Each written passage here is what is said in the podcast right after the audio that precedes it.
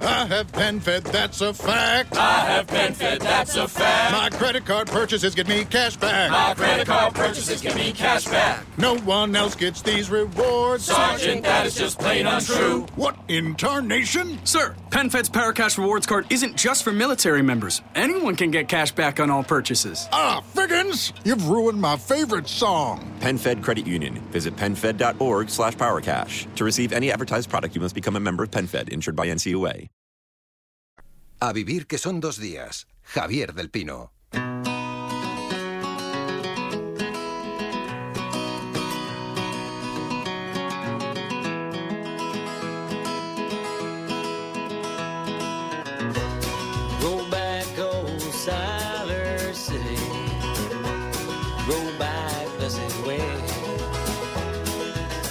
Hola, soy Jorge Guerrica Echevarría, guionista. Viajo en un avión vacío. Solo las cabezas de dos personas se distinguen en los primeros asientos. Recorro los pasillos también vacíos de un aeropuerto. El ruido de las ruedas de mi maleta es el único sonido hasta llegar a donde esperan varias personas con batas blancas que me piden los papeles. No es un sueño, estoy en Venecia para acudir al rodaje de una película que he escrito. El watertaxi me deja en un San Marcos desolado, con los cafés cerrados y dos o tres personas en el centro de la plaza sacando fotos de esa imagen increíble. Hasta las palomas han asumido ya que aquí no hay nada que comer. Pocos comercios abiertos. Entro en uno de ellos, el taller de un artesano que fabrica papel y cuadernos maravillosos.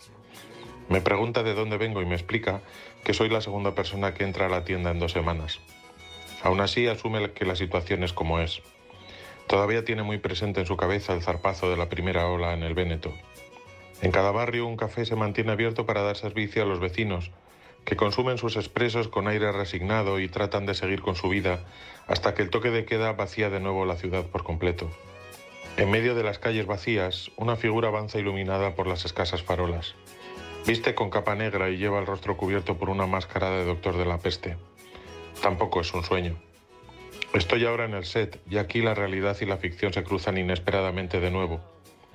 Lo veo con el largo pico de su disfraz y no puedo dejar de pensar que difícilmente esa protección podría equipararse hoy a una de nuestras FP2. Muchos debieron de caer en el ejercicio de su profesión.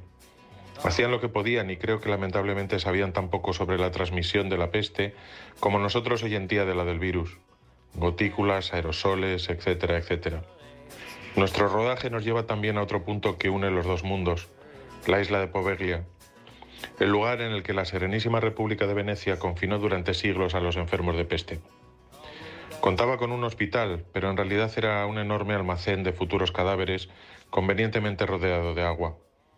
Rodeados de enfermos por todas partes, las posibilidades de recuperación eran escasas y ni siquiera después de muertos salían de allí. Eran enterrados en la misma isla, cuyo suelo se nutrió durante siglos de todos esos huesos. Y mientras tanto, a pocos kilómetros, en las calles y plazas de Venecia, la vida continuaba en medio de un carnaval que duraba meses y en el que los negocios y la cultura florecían, ajenos al ruido de los muertos de Poveglia.